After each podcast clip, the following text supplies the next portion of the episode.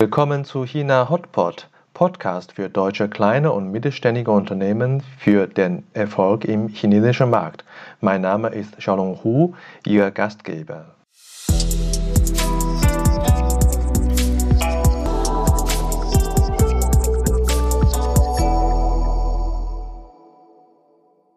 Hallo, willkommen zu China Hotpot. Heute Episode 26. Hier Xiao Yong Chiu heute bei uns zu Gast. Er ist Managing Partner von JP Kontagi. Xiao ist in Deutschland geboren und gleichzeitig in chinesischem Familienumfeld aufgewachsen. Er kennt sich mit beiden Kulturen aus und ist somit ein sehr geschätzter Berater, wenn es um Besetzung Top-Management-Positionen für den chinesischen Markt angeht. Seit 2004 ist Xiao in China beruflich tätig. Seit 2013 hat er seine eigene Personalberatung JP Kondagi Asia mit einem Partner aufgebaut.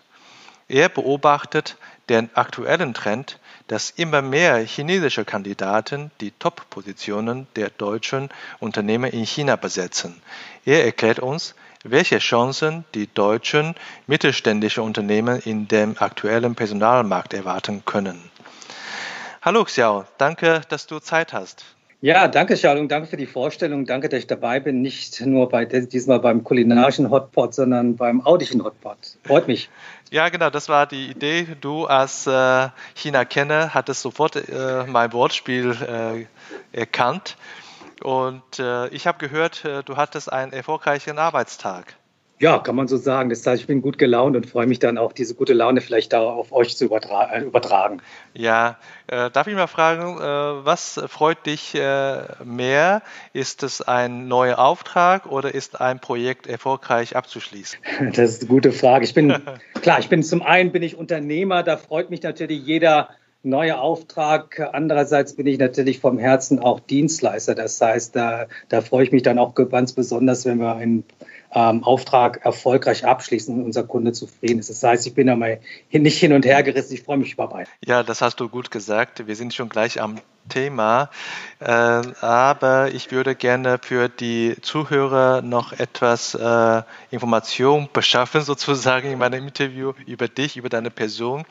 Äh, mhm. Wie genau ist eigentlich dein Kultur, Kulturhintergrund? Ja, also ich meine, ich weiß genau, für dich bin ich ja nicht hundertprozentig chinesisch. Ich bezeichne mich einfach mal als, ich würde mich als Hybriden sehen, also sprich jemand, der die chinesische DNA äh, hat und die gemischt ist mit, mit deutschen Tugenden, dadurch, dass ich in Deutschland äh, geboren bin und dort aufgewachsen bin.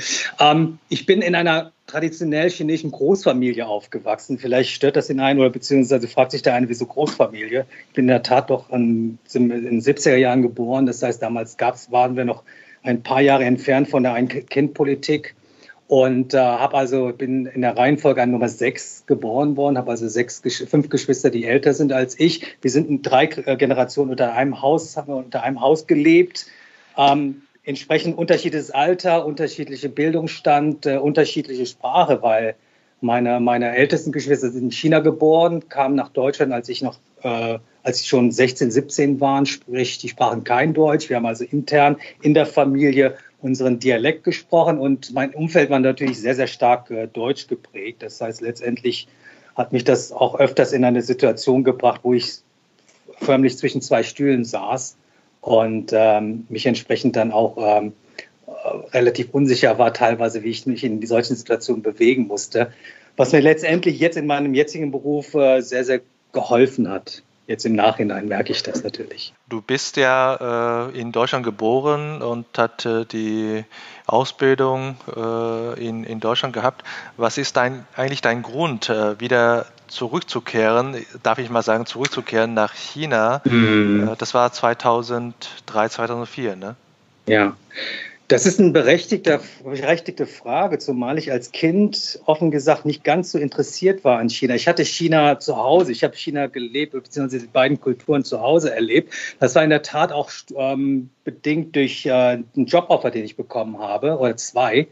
Ähm, eine war, war für Hongkong, das andere war für Shanghai. In Shanghai war es damals ein, ein niederländischer Personalberater, der mich nach Shanghai lotsen wollte. Und ich habe aber dann im Endeffekt äh, das Jobangebot in Hongkong angenommen, wo ich für eine amerikanische Firma im Operations, letztendlich war mein Job, äh, die Operations effizienter zu gestalten, mich entschieden habe, ähm, ein Headhunter, wie in dem Fall dieser niederländische Personalberater, ist halt immer, ist, ist in der Regel hartnäckig. Das heißt, er hat auch nicht locker gelassen, hat mich in diesen zwei Jahren, in denen ich in Hongkong war, öfters besucht und auch mir immer das Angebot äh, auf, ähm, ausgebreitet, dass wenn ich keine Lust mehr habe auf Hongkong oder auf diesen Job in Hongkong, dass er mich dann auch in Shanghai jederzeit willkommen heißt. Und in der Tat, nach zwei Jahren, wo ich gemerkt habe, hm, das war an sich wenig Leben in Hongkong, sondern fast nur Arbeit, ähm, habe ich mich entschieden, dann nach Shanghai zu gehen. Und äh, ja, dort fing dann 2006 meine Karriere als äh, Personalberater an.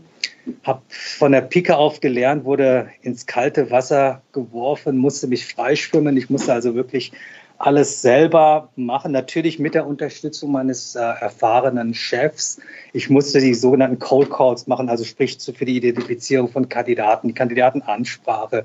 Aber als Consultant muss man auch Geschäft entwickeln. Das heißt, auch hier musste ich meine Mandanten finden und akquirieren. Und letztendlich hat mir das jetzt nachhinein doch sehr, sehr geholfen, alles, wie gesagt, von der Pike aufzulernen das merken halt insbesondere meine Kollegen und meine Research-Kollegen, die wissen ganz genau, dass sie mich nicht, nicht reinlegen können mit irgendwelchen Ausreden. Also ich weiß schon, wie der Research lauscht.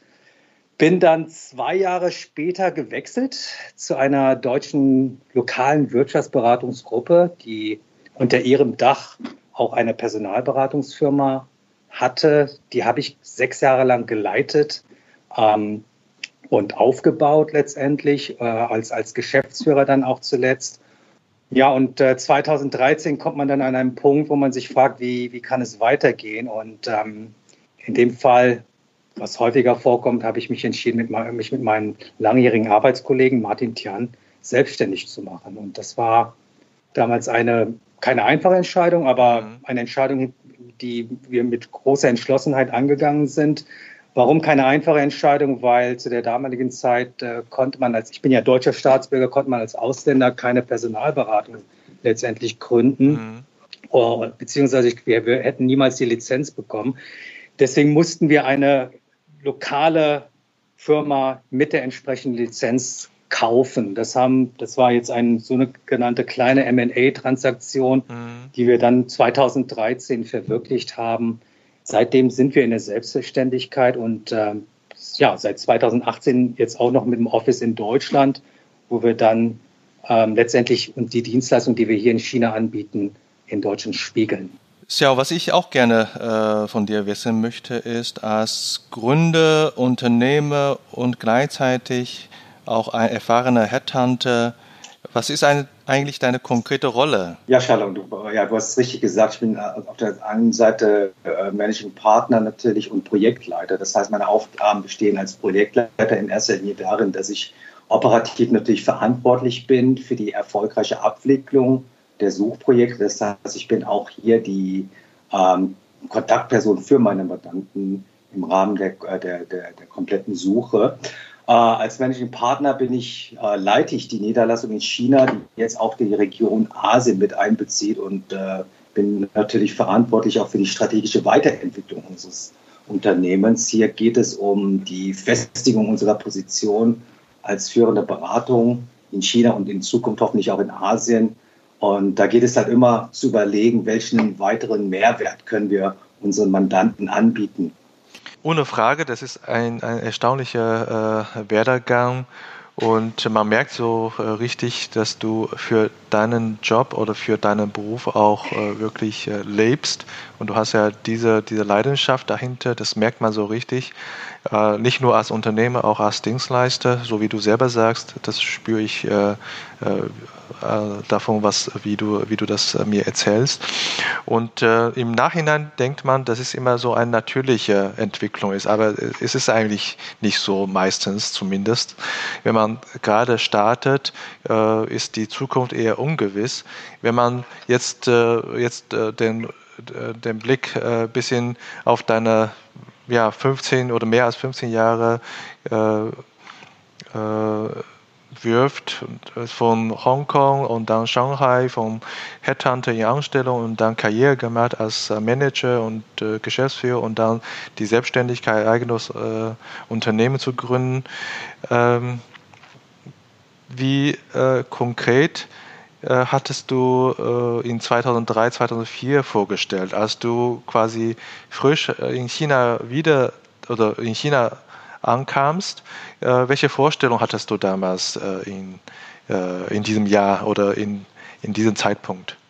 Also definitiv nicht, dass ich mich selbstständig war. Die Idee war noch doch weit, weit fern. Für mich war es wichtig, damals auch beruflich in Asien äh, Fuß zu fassen und, und auf mich, alles auf mich zukommen zu lassen. Ich bin vom Typ her einer, der gerne neue Herausforderungen annimmt, äh, sich auch auf, auf Abenteuer einlässt. In dem Fall, das war ja letztendlich auch ausschlaggebend für meine Entscheidung, ähm, nach Shanghai zu kommen, um, um frisch als Personalberater zu, zu, ähm, zu arbeiten. Also dahingehend war es noch nicht absehbar 2002, 2003, ähm, als, als sich selbst, selbst selbstständig zu machen und als Headhunter sowieso nicht. Äh, dahingehend hat sich das einfach so entwickelt. Und du sagtest ja auch ganz richtig, für den Job braucht man diese Leidenschaft, weil mhm. klar, gibt es Höhen und Tiefen. Ich kann dir von einem Tiefpunkt erzählen, als wir damals in der Tat äh, nach einer lokalen Firma Ausschau gehalten haben, die wir akquirieren wollten, um als an die entsprechende Lizenz zu kommen. Da haben wir natürlich auch zwei, zwei drei Mal fast äh, die, uns für die falsche Firma entschieden. Und äh, da, da, hat man schon einige schlaflose Nächte gehabt. Aber toi, toi, toi, alles gut gegangen und, und ich blicke immer positiv nach vorne. Mhm. Äh, mich interessiert sehr äh, als äh, sozusagen Deutsch-Chinese oder chinesische Deutsche, wie, wie, auch immer, wie man das dich bezeichnet, äh, wenn du äh, den zwei Standort vergleichst. Du hast ja in, in mhm. Hongkong gelebt und dann später Shanghai. Äh, was sind so die zwei Städte für dich?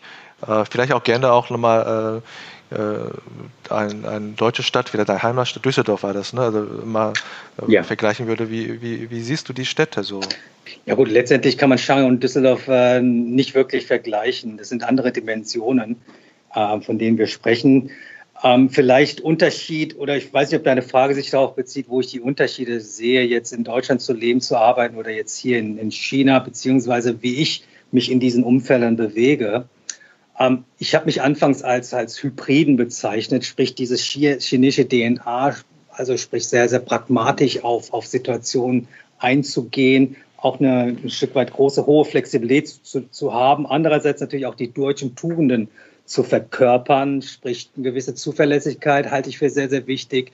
Diszipliniertheit und natürlich ein gewisses Qualitätsbewusstsein. Also das, das kann ich in der Tat in meiner in meiner Rolle, in meinem, so wie ich aufgewachsen bin, den ich ganz, ganz gut äh, vermischen.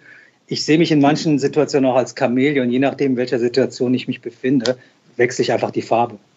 Äh, total tolle Fähigkeit und ich denke, äh, das hat am Ende auch äh, deinen Beruf äh, beflügelt oder was du geschafft hast, hatte auch einiges zurückzuführen, dass du in den beiden Kulturhintergrund äh, dich auskennt.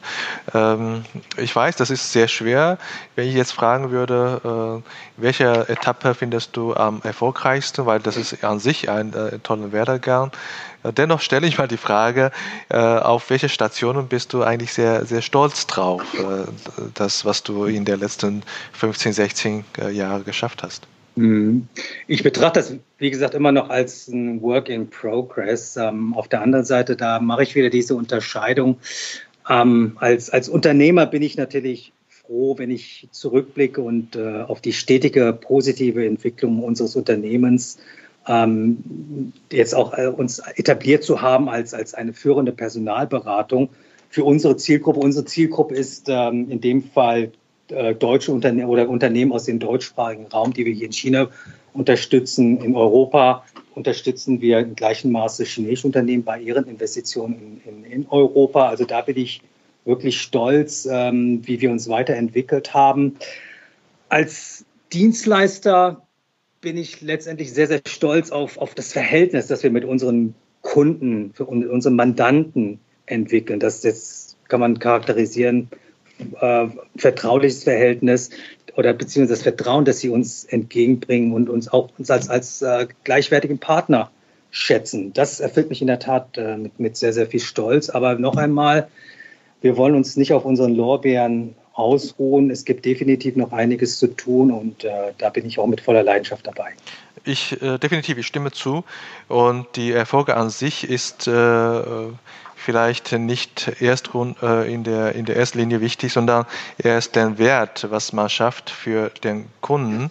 Und du bist äh, mein erster Interviewpartner, der in der Personalberatung tätig äh, bist. Mhm. Und ähm, darf ich mal fragen, wenn du als äh, Partner oder Eigentümer von einer Personalberatung äh, agierst und welchen Wertbeitrag leistest du wirklich für den deutschen Mandanten, äh, der dich beauftragt, um eine Top-Position zu besetzen? Ich denke, dass äh, unsere Mission darin besteht, unsere Mandanten dabei zu unterstützen, ihre Schlüsselpositionen äh, effizient und mit nachhaltigem Erfolg äh, zu, besitz, äh, zu, besetzen. Äh, anders dargestellt, es ist unzweifelhaft, dass eine Fehlbesetzung immensen Schaden anrichten kann. Am deutlichsten könnte man das am finanziellen Schaden festmachen, durch entgangenen Gewinn, weniger äh, entgangenen Umsatz, weniger Gewinn Allerdings sind auch die negativen Effekte auf die Arbeitsmoral der Mitarbeiter beispielsweise oder die zurückgehende Kundenzufriedenheit nicht zu vernachlässigen. Und ähm, ich denke, deswegen ist unsere Rolle natürlich auch besteht darin, diesen Schaden, unsere Mandanten vor diesem Schaden zu bewahren. Ich denke, eine wichtige Voraussetzung für eine erfolgreiche Besetzung sind, sind die Kenntnisse des lokalen, der lokalen Rahmenbedingungen. Dazu gehört die Kultur, es gehört die Faktoren, die den Arbeitsmarkt beeinflussen. Das ist wichtig, um eine gründliche Vorbereitung und auch eine bedachte Auswahl äh, der Bewerber durchzuführen. Ähm, nehmen wir, wir nehmen hier dabei natürlich eine, eine gewisse Sparingspartnerrolle ein, bei der wir unsere Erfahrung aus Hunderten von Projekten nutzen für unsere Mandanten. Ähm, ich erlebe häufig, dass die Erwartungshaltung unserer Mandanten an eher in Deutschland, an die in Deutschland bewohnten Standards angelehnt sind, geknüpft sind und äh, dem chinesischen, schrägstrich asiatischen Markt an die angepasst werden müssten. Ich nehme mir einfach mal als Beispiel vielleicht ähm, die Frage, wie wichtig sind denn wirklich äh, Deutschkenntnisse oder bleiben wir bei Englischkenntnissen?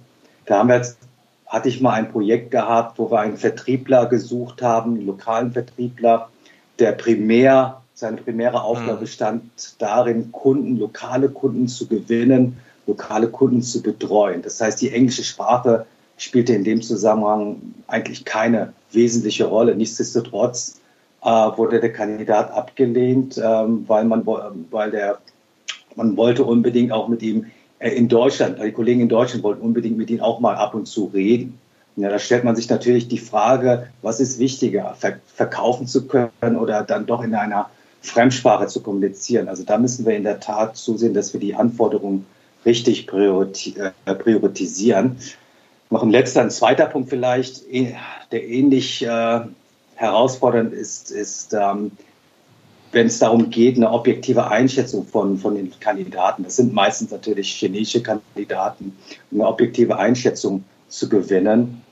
Und ähm, da sind wir häufig damit konfrontiert, dass unser Mandant draufschaut und sagt äh, und ähm, beklagt eine scheinbar fehlende Loyalität zu einem Arbeitgeber. Er beklagt sich, dass die Körpersprache nicht den, den Vorstellungen entsprach. Beispielsweise, ähm, wenn man wenig Emotionen zeigt, dass man sagt, er ist relativ charakterschwach oder ein, ein sehr schlaffer Händedruck, wird natürlich häufig im westlichen mhm. Kulturkreis so gedeutet, dass man hier äh, eine gewisse Schwäche zeigt. Das ist unsere Aufgabe, dass wir diese, dass wir unsere Mandanten unterstützen mit unseren Kenntnissen, diese Körpersprache, die Aussagen ähm, objektiv zu interpretieren. Ne? Und dafür nehmen wir uns dann auch die Zeit, die möglicherweise unser Mandant nicht nehmen kann. Ich gebe einfach mal eine, eine, eine Zahl. Wir, hm. wir interviewen Kandidaten in der Regel, oder das Interview dauert in der Regel zwischen anderthalb und zwei Stunden. Verstehe, also die, die richtige Kandidatin auszusuchen ist ein riesen Mehrwert. Wie ticken eigentlich deine, deine Kunden im Sinne von Geschwindigkeit? Wie schnell muss ein Projekt realisiert werden? Gerade in so einem dynamischen Markt wie China, ist das da auch ein absolutes Kriterium, dass man wirklich schnell eine, eine Position besetzen muss?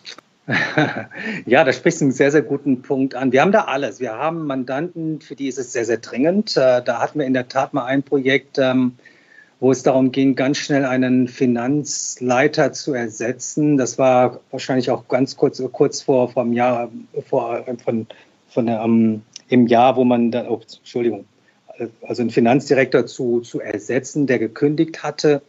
Und äh, die Firma musste ihren Jahresabschluss äh, sozusagen auch herrichten und an Deutschland senden, an die Firmenzentrale schicken. Da waren wir innerhalb von drei, zwei, zweieinhalb Wochen waren wir da durch, von, von der Identifizierung eines Kandidaten bis hin, dass er anfangen konnte. Das war in der Tat äh, das, das ein Rekord bei uns, was die Geschwindigkeit anbetrifft. Es gibt aber auch Fälle, wo ich pushen muss. Ähm, da sind mehrere Parteien in der Regel immer involviert im Auswahlverfahren, die sich da nicht ähm, zeitlich abstimmen können, wie man weiter, wann und wie man weiter verfahren möchte. Da muss ich natürlich auch pushen. Du sagst es korrekterweise. Es ist ein sehr, sehr dynamischer Markt. Das heißt, ähm, qualifizierte Kandidaten sind nicht lange verfügbar auf diesem Markt. Und, und dementsprechend muss ich auch entsprechend pushen, zumal wir natürlich auch ähm, die Situation des Kandidaten verstehen müssen, dass ähm, je länger ähm, ein Feedback oder je länger er auf ein Feedback warten muss, er natürlich auch denkt, dass man Zweifel an ihn hat und er möglicherweise dann auch seine Bewerbung zurückzieht. Also dahingehend müssen wir die Kontrolle über den zeitlichen Ablauf natürlich auch kontrollieren, äh, beziehungsweise bestimmen und, und äh, natürlich entsprechend agieren. Wie sind eigentlich die Positionen, die ihr bekommt als, äh, als Suchaufgabe? sind das eher Management gelagert oder sind das eher, äh, sagen wir, Manager-Level oder Experten-Level gelagert? Wie, mhm. wie sind eigentlich die, äh, die Arbeitsschwerpunkte für euch? Ja, also wir, sind, wir grenzen das so ab, dass wir natürlich in erster Linie im, im Executive-Bereich suchen bzw. Executive-Positionen besetzen. Ich würde das runterbrechen auf äh, zweite Management-Ebene, mittleres Management-Level. Aber wir haben auch in der Vergangenheit äh, Experten gesucht, äh, die von der Hierarchieebene nicht so hoch angesiedelt sind, die aber dieses äh, eine besondere Expertenwissen verfügten, in, zum Beispiel äh, Werkzeugbauer, die man in China ähm, wenig findet oder nicht in der in Anführungsstriche Qualität, ähm, die von, von deutschen Firmen erwartet wird. Dahingehend haben wir auch in diesem Bereich schon gesucht. Aber in der Regel sind es äh, Schlüssel, ich nenne das mal Schlüsselpositionen im Executive-Bereich als auch im, auf der Experten, im Expertenlevel. Du bist in der Dienstleistungsbereich tätig. Ich bin auch in der Dienstleistungsbereich äh, lange tätig gewesen. Wir versuchen ja, wie du weißt, äh, immer für jedes Projekt die gleiche Professionalität die Arbeit zu leisten. Und wir erleben, also du erlebst sicherlich noch mehr, äh, viele Industrie, viele interessante Unternehmen. Aber am Ende bleiben doch ein, zwei oder drei äh, sehr, sehr interessante Erlebnisse oder Projekte doch bei einem selber hängen. Entweder sind manche total äh, äh, ich sage mal, von der Erlebnisse sehr seltsam, was man da erlebt hat, oder total sehr große Volumen, was man da äh, an Umsatz hat, oder das ist äh, eine, eine sehr schwierige Aufgabe. Welche, äh, welche, welche Projekte hast du jetzt im Kopf, wenn ich frage, was sind die tollen Projekte von dir oder die äh, Projekte, die bei dir äh, in der Erinnerung so stark mhm. hängen bleiben? Ja, also unser Beruf, das ist fast wie eine Achterbahnfahrt. Da gehen die Emotionen wirklich in der Tat mal sehr, sehr hoch, mal, so, ja. mal runter. Hm, ja, ich habe äh, natürlich zum einen vielleicht einfach als Beispiel, was sich zuerst als gefühlte Niederlage angefühlt hat, aber letztendlich sich als Erfolg herausgestellt. Das war in der Tat ein Projekt, wo wir auch wieder für ein deutsches Unternehmen einen Einkaufsleiter gesucht haben, in dem Fall waren involviert in, im Auswahlverfahren der lokale Geschäftsführer, ein Deutscher. Wir hatten den globalen Einkaufsleiter in, in Deutschland und äh, wir hatten dann auch noch, noch ähm, involviert den Bereichsleiter, also BU-Leiter in Deutschland. Das heißt, alle drei Herren hatten sehr hohe Anforderungen, sehr hohe, hohe Erwartungshaltung. Wir hatten in der Tat vier, ich glaube, vier Kandidaten vorgestellt, die alle gut waren, aber nicht gut genug. Das heißt, einer, mindestens einer hat immer die Hand gehoben, haben gesagt, okay, der war in Ordnung, aber wir würden gerne noch, noch einen, einen besseren haben. Und ähm, da hatte ich in der Tat einen Kandidaten vorgestellt, wo alle drei Daumen hochgegangen sind und ich natürlich ähm, auf Wolke 7 geschwebt bin. Dann als Personalberater hat man die Ohren überall. In dem Fall habe ich ein Gerücht oder sagen wir mal, hat mir jemand eine Nachricht ins Ohr gesteckt, dass die Person nicht mehr bei der Firma arbeitet, bei der er angegeben hat, noch zu arbeiten. Hielt ich natürlich für, erstmal für ein Gerücht, musste immer dem Ganzen nachgehen. Das heißt, ich habe den Kandidaten auch angesprochen, telefoniert. Er hat sehr impulsiv reagiert, ähm, von wegen nach dem Motto, ja, wer sagt das? Das ist ja Verleumdung, das geht hier gar nicht. Mhm. Und er war sehr aufgeregt. Und ich habe ihm gesagt, ich habe ihn erstmal beruhigt, ich habe gesagt, hör mal, reg dich nicht so auf, sag mir einfach, ob du noch dort arbeitest oder nicht. Mhm. Das, und das reicht mir. Und er hat gesagt, natürlich arbeite ich noch dort. Mhm. Gut, damals war ich auch nicht ganz unerfahren. Das heißt, äh, aus der Reaktion kann man gewisse Schlüsse ziehen. Und ich habe dann meinen Mandanten informiert, habe gesagt, hör mal, das war die Reaktion, als ich ihn konfrontiert habe. Mein Vorschlag ist, dass ich beim Arbeitgeber mal anrufe.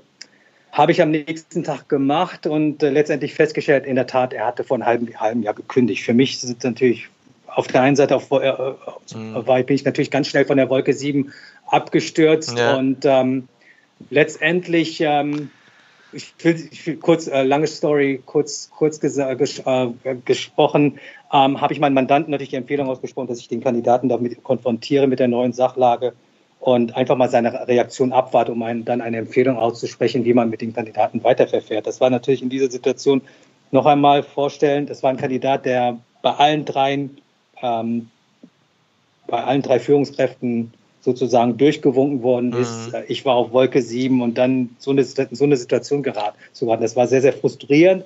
Aber jetzt kommt noch der Höhepunkt oder der, der Tiefpunkt, als ich den Kandidaten damit konfrontiert habe, wurde er sehr, sehr ausfällig. Er wurde sehr ausfällig im Sinne von, was ich mir erlaube, bei seiner Firma anzurufen. Das ging so weit, dass ich äh, den Hörer ablegen, äh, auflegen musste ähm, und noch böse E-Mails von ihm bekommen habe.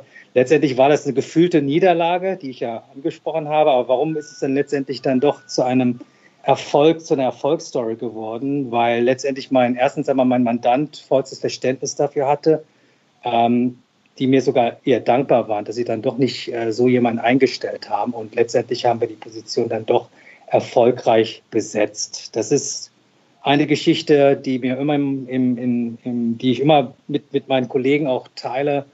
Ähm, du kannst von heute auf morgen von Regen in die drauf, von kann Sonnenschein herrschen, morgen kann, kann Regenwetter aufziehen. Also mhm. dahingehend müssen wir immer, immer vorsichtig sein und immer auf alles vorbereitet sein. Mhm.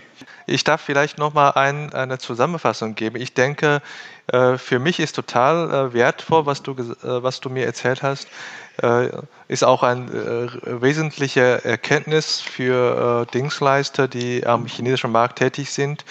Ähm, behandle bitte deine deutschen Unternehmen oder deutsche Kunden so ehrlich, wie du kannst weil das ist wirklich äh, wichtig und äh, nicht um äh, Gewinnung von einem Projekt, sondern wirklich äh, so wie, genauso wie du, äh, Xiao, erzählt hast, finde ich, äh, ist eine, eine tolle, tolle Reaktion von dir. Also ich denke, da kann jeder äh, Dienstleister, der jetzt vielleicht deinen Podcast hört, auch für sich äh, mitnehmen. Ich muss vielleicht noch ergänzen, ich war natürlich in dem Moment sehr, sehr frustriert, habe das dann auch mit ähm, anderen Leuten geteilt und da hat mir in der, Ta in der Tat dann eine ja, eine, eine Kollegin oder ein Wett vom, vom Wettbewerb erzählt, äh, als ich ihr die Geschichte erzählt habe, meinte sie, oh, du warst aber dumm. Ich habe gefragt, warum denkst du, da war ich dumm? Wie wärst du denn vorgegangen? Dann meinte sie, sie hätte letztendlich ähm, den Mandanten nichts, nicht informiert und äh, stattdessen dem Kandidaten gesagt, bitte nicht, äh, nicht nochmal machen, wir wissen genau, was du gemacht hast. Aber letztendlich äh, wollten die den hätten die den Abschluss gesucht und den Mandanten nicht informiert. Hm. Und da scheint wieder vielleicht meine, meine deutsche Seite kommt dann vielleicht zum Vorschein, dass ich in der Tat denke, dass früher oder später wird es rauskommen. Es, es, es, es ist nicht meine, meine, meine Art ja. letztendlich. Ne? Ja, es ist sehr löblich. Ja, wie gesagt, das zweite Beispiel war jetzt keine Niederlage, sondern in der Tat eine Erfolgsstory. Ähm, in dem Fall war unser Mandant ein bekannter ja, Sportverein, der letztendlich hier in China auch eine, eine Repräsentanz hatte, beziehungsweise ein Office. Und ähm, der sehr, sehr widerwillig war bezüglich ähm, Beauftragung einer, einer externen Beratung bei der Personalsuche, weil man doch eher gewohnt war, dass man offene Türen einläuft, gerade auch bei Kandidaten, wenn man eine Vakanz veröffentlicht. In dem Fall habe ich lange gebohrt. Nochmal Stichwort Hartnäckigkeit, den ein Berater mitführe, mit, den ein Berater haben muss. Und äh, habe dann die Chance bekommen, dass man gesagt hat, okay, wenn du jemanden hast, stellen mir bitte vor. Und in dem Fall war ich mir ziemlich sicher, dass ich einen richtigen Kandidaten habe und, und äh, gegen all die Widerstände. Ich wurde dann später auch ins Büro nochmal gebeten, um die Konditionen zu besprechen. Letztendlich ähm, haben wir dann in der Tat nicht nur eine Position besetzt, sondern zwei. Und äh, der Höhepunkt war letztendlich, dass man dann zu mir persönlich ins Büro gekommen ist an einem Abend ähm, förmlich auf die Schulter geschlagen hat und gesagt hat, das hätten wir nicht erwartet, zumal ich ja in dem Bereich noch keine Erfahrung habe. Sprich, wenn wir von Sportbranche reden, war das in der Tat ähm, das erste Projekt, das ich in diesem Bereich durchgeführt habe. Ähm, aber letztendlich äh, war halt wichtig, dass wir unabhängig von, von, ob das das erste Projekt ist oder das fünfte Projekt, äh, letztendlich wie immer unsere Hausaufgaben machen müssen. Und das hat sich in der Tat ähm, als, als äh, sehr gewinnbringend auch für, für uns als auch für unseren Mandanten erwiesen. Das äh, finde ich auch toll. Und äh, vielleicht denken wir beide an denselben äh, Sportclub. und was ich aber gerne sagen möchte, ist, dass das, darin sehe ich auch eine, eine Erfahrung oder eine Empfehlung für äh, deutsche äh, Dienstleistungsfirmen, wenn sie in China tätig sind oder an, generell an deutschen äh, KMUs.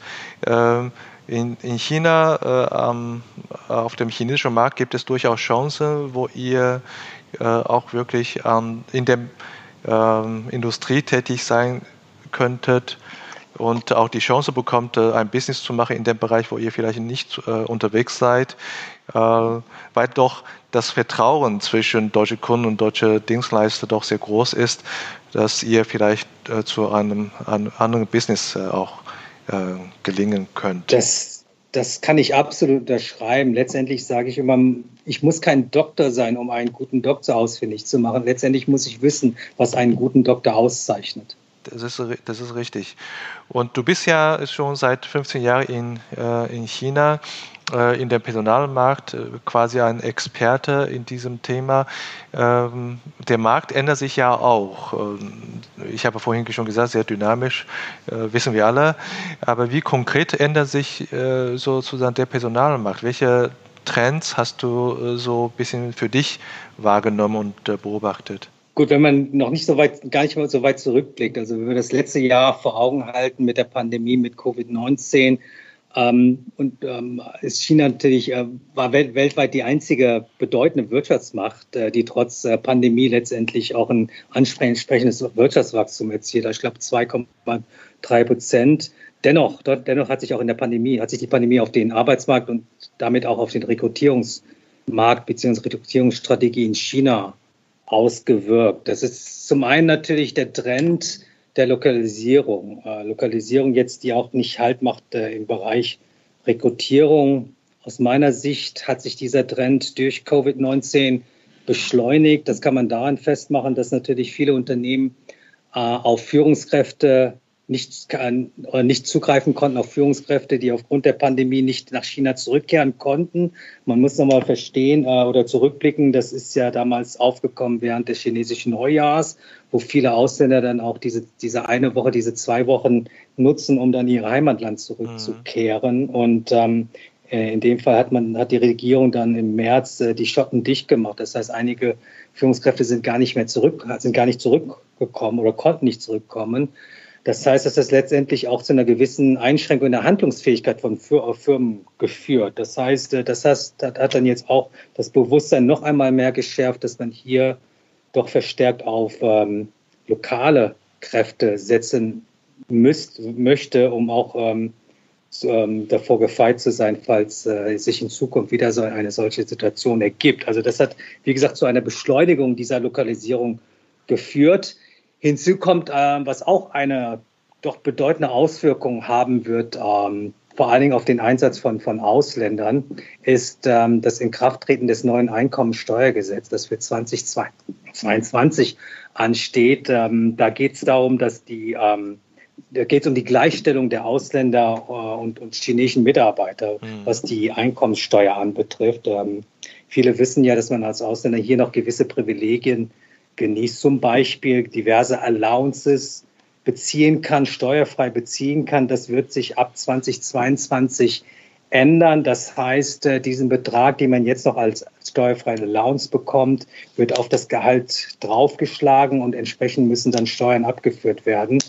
Das heißt, äh, für die, für, die, für die Zuhörer unter uns, die keine China-Erfahrung haben, das heißt, wenn man die Mitarbeiter äh, äh, ähm, Geld Geld äh, unterstützt für Miete, für äh, Schu internationale Schule, ähm, auf diesen Betrag hinaus nochmal die Einkommenssteuer draufschlagen muss, das Unternehmen dann tragen. Das ist dann eine äh, größere Belastung äh, für das Unternehmen dann. Ne?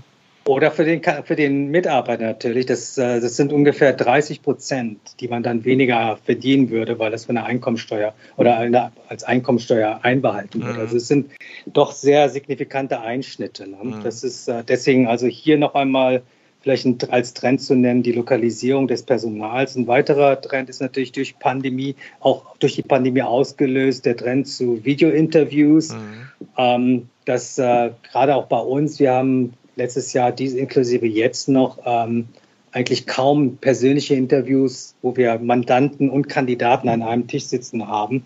Das ist eigentlich der Normalfall bei uns. Das heißt, wir müssen hier auf Zooms, auf Teams umsteigen, was sehr, sehr praktisch ist natürlich. Auf der anderen Seite fehlt der persönliche Kontakt, beziehungsweise man ist in der, die Beobachtung ist sehr, sehr eingeschränkt. Das heißt, man sieht den Kandidaten letztendlich nur, nur das Gesicht oder den Oberkörper, aber nicht, nicht wirklich die, die, was darunter passiert, wie er äh, sich bewegt, wie er sich verhält. Also da ähm, das hat vielleicht auch nochmal eine neue Bedeutung unserer Rolle gegeben als Berater, dass wir mhm. letztendlich auch gewissermaßen als Auge unseres Mandanten fungieren, dass wir da auch unsere ähm, Beobachtungen mit unseren Mandanten teilen können. Das ist, wäre vielleicht der, der zweite Grund. Ein dritter zweiter Trend, sorry. Und ein dritter Trend sehe ich da, und das ist vergleichbar mit 2008 während der Finanzkrise. Da hatten mhm. wir eigentlich das erste Mal und das einzige Mal, jetzt das zweite Mal, wo ich Kandidaten bei mir sitzen hatte, die gesagt haben, Hauptsache stabiler, stabiler Job, Hauptsache gewisse Sicherheit, Arbeitssicherheit. Äh, dann bin ich auch bereit, auf Gehaltserhöhung zu verzichten. Das war in den Jahren dazwischen eigentlich immer nie so gewesen. Das heißt, man geht immer von einer bedeutenden Gehaltserhöhung aus, wenn man den Job wechselt. Ähm, das heißt, der Trend ist ganz einfach, die Erwartungshaltung des Kandidaten hat sich dahingehend auch ein äh, bisschen angepasst, dass man, dass jetzt die Arbeitssicherheit, die Stabilität eines Unternehmens ähm, wichtiger geworden ist. Ja, danke für deine Info, äh, Xiao. Die drei Trends äh, habe ich verstanden.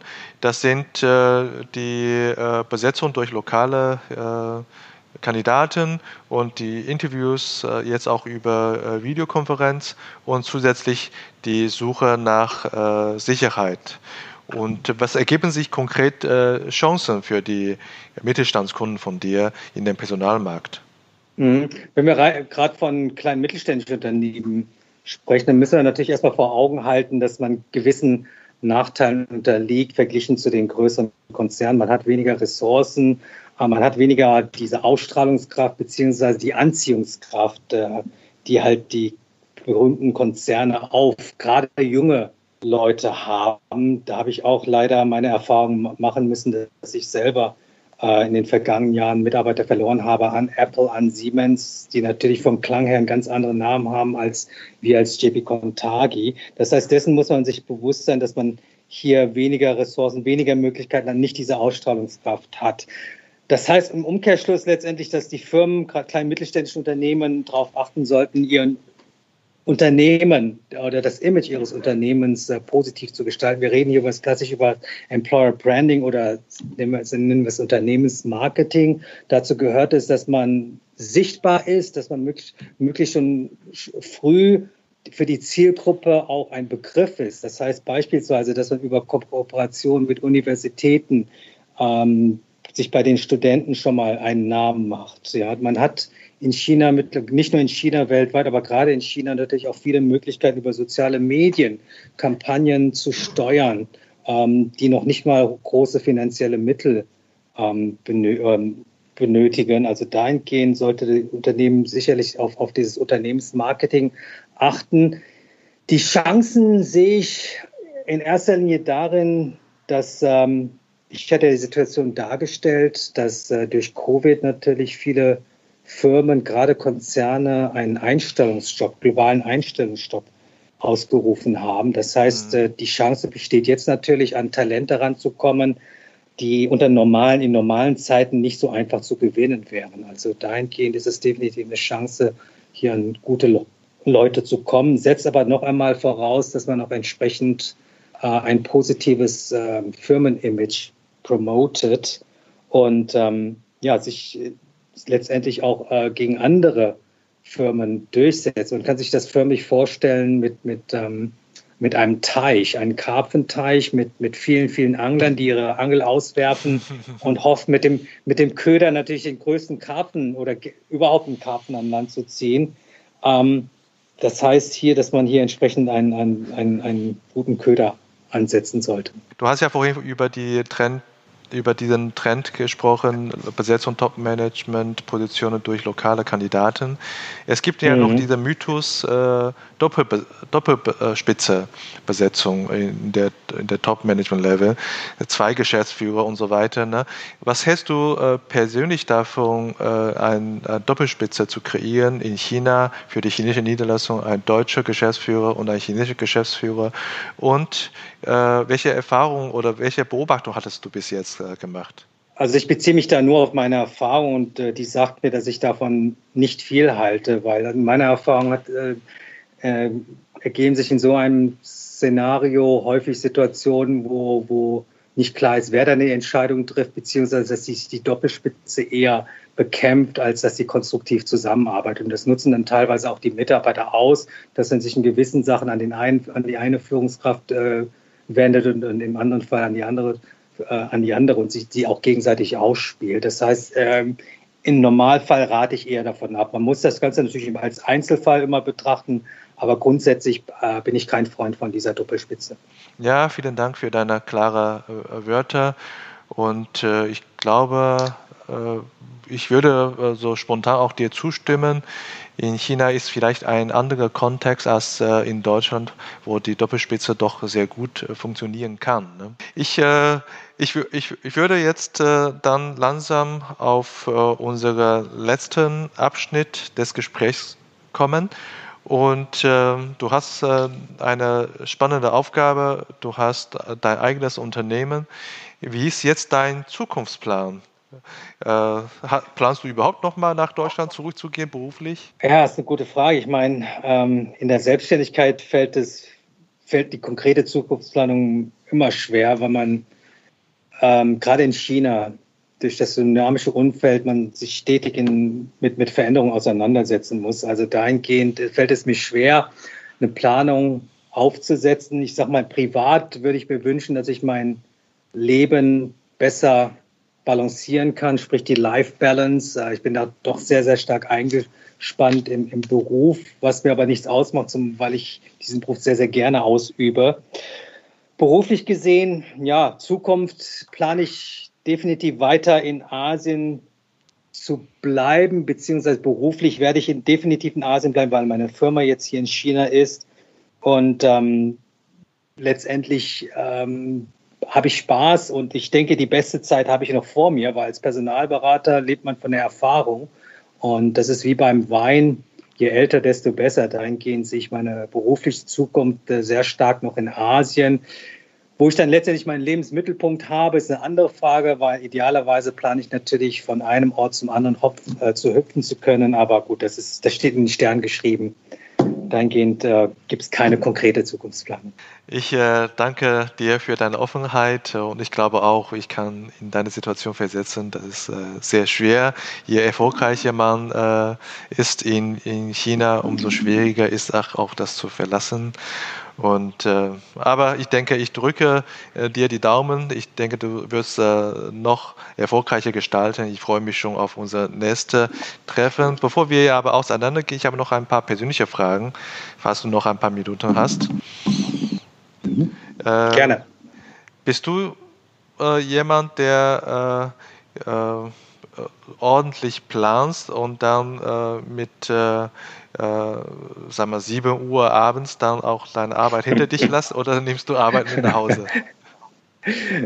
Ich nehme nicht nur Arbeit mit nach Hause, ich nehme Arbeit mit in den Schlaf. Okay. Das heißt, äh, wir sind ja, das ist eine Projekt, äh, Projektarbeit und dahingehend gibt es keinen Anfang. Es gibt immer einen Anfang, aber kein Ende, zumal, ein Projekt endet und äh, es parallel laufen aber andere Projekte. Das heißt, dahingehend bin ich letztendlich permanent unter Strom. okay. Hast du äh, äh, mehr Kunden, die äh, Deutsche sind oder hast du mehr Kunden, die äh, jetzt mittlerweile auch äh, Chinesen sind? Ja, wir haben ja angefangen, bis 2018 haben wir ausschließlich äh, deutschsprachige Mandanten beraten. Seit 2018 haben wir unser Office in Deutschland, wo wir vorwiegend äh, chinesische äh, Firmen bei der Besetzung von Schlüsselpositionen beraten. Also dahingehend ähm, ist natürlich das Verhältnis immer noch äh, sehr stark ähm, deutschsprachig lastig, aber die Chinesen holen auf, wollen wir so sagen. Okay. Wenn's, wenn du jetzt mit einem Kunden sprichst, siehst du in ihm eher als ein wirklich Kunde oder gegebenenfalls auch als Kandidat? Das ist eine gefährliche Frage, weil letztendlich ähm, werben wir nicht von unseren Kunden ab. Das heißt, äh, es, es, kann nur Kunde sein oder Kandidat. Dahingehend äh, ganz klar sehen wir ihn als, Mandanten, als jemand, den wir auch als Partner unterstützen wollen. Ja, ich frage deswegen, weil ich habe wirklich äh, keine Ahnung. Ich habe nicht als äh. Headhunter gearbeitet. Bin echt interessiert, wie du, wie du denkst. umgekehrt, Charlotte, umgekehrt kann ich natürlich auch sagen, wenn Sie kein Kunde von uns sind, sind Sie natürlich für uns eine Quelle, wo wir auch Kandidaten abwerben. Das Kann man auch so nennen. Das, das, stimmt, das stimmt. Du bist ja natürlich auch viel unterwegs ähm, als äh, sag mal, Deutsche mit chinesischer Herkunft. Wenn du im, im Hotel bist, äh, nimmst du morgens dann lieber das chinesische Frühstück oder das internationale? Morgens, ja, Hauptsache es schmeckt, muss ich so sagen. Was, ich, was sehr deutsch bei mir ist, dass ich unbedingt Brot haben muss. Also ich bin einer, der, mein, mein Vater hat mich früher mal als Mianbao-Erze bezeichnet. Okay. Also ich einer, der, der von Brot allein leben könnte. Aber ich äh, äh, esse auch gerne mal eine Nudelsuppe und, und ähm, also sehr, sehr gemischt. Ja, es muss halt schmecken. Äh, du, äh, du bist ja in, in Shanghai, ne? Äh, bist du, äh, hast du ein eigenes Auto oder fährst du mehr mit der U-Bahn oder äh, mit äh, Didi? Ich fahre vorwiegend Didi, aber ich bin auch leidenschaftlicher Scooterfahrer. Auto fahre ich hier nicht, nicht weil ich mir nicht zutraue, hier zu fahren, sondern weil ich nicht einschätzen kann, wie der Kollege vor mir bzw. hinter mir reagiert. Also dahingehend möchte ich mich diesem Strech nicht aus, aus, aussetzen. Das heißt, ich bin, wie gesagt, leidenschaftlicher Scooterfahrer, fahre damit äh, zur Arbeit. Ansonsten, wenn die Distanz ein bisschen weiter ist, äh, dann nehme ich äh, in der Regel Didi. Ja, Autofahren ist tatsächlich ganz anders in China als in, in, in Deutschland. Mhm. Äh, vermisst du was äh, aus Deutschland?